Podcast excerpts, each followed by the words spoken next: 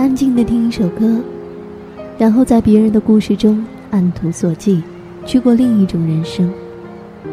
终于知道，其实，在这个庞然的世界中，你并不是孤单的一个。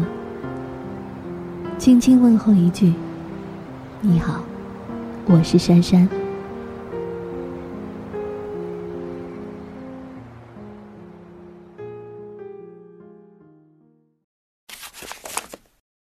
二月二十四号，星期三。实在不适合一个人去逛成品或者是宜家这一类的商场，会见到许多阿峰口中说的惨不忍睹的局面。而阿峰所谓的惨不忍睹，就是看见镜子里面孤零零的身影。或许当有个朋友陪着的时候，还不至于那么悲惨吧。下班之后。并不想那么早回去。虽然麦克可能会因为没有人喂食而抓着门抗议，但是仍然不想回去面对那么空荡荡的屋子。很不幸的，却在成品的商场里看见了一对一对的情侣。阿芳说的对，刚分手的人看什么都不顺眼，更何况是我这种拖泥带水的局面。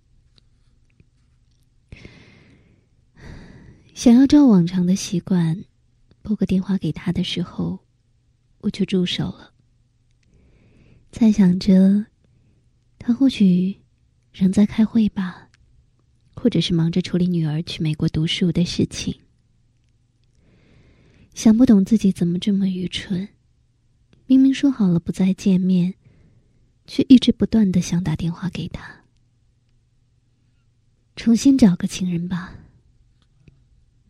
或许也是，但是会是谁呢？办公室里的好男人，不是结了婚就是三色猫。要能找到的话，大概早就在一起了。晚上，D 来了一封 email。好久没有收到他的信了。男人就是这个样子，高兴来就来，高兴走就走，莫名其妙。难不成我要跑到十万八千里远的巴黎去才能找到男人吗？够了，真是够了。明天的重要事项，十点三十分跟客户开会。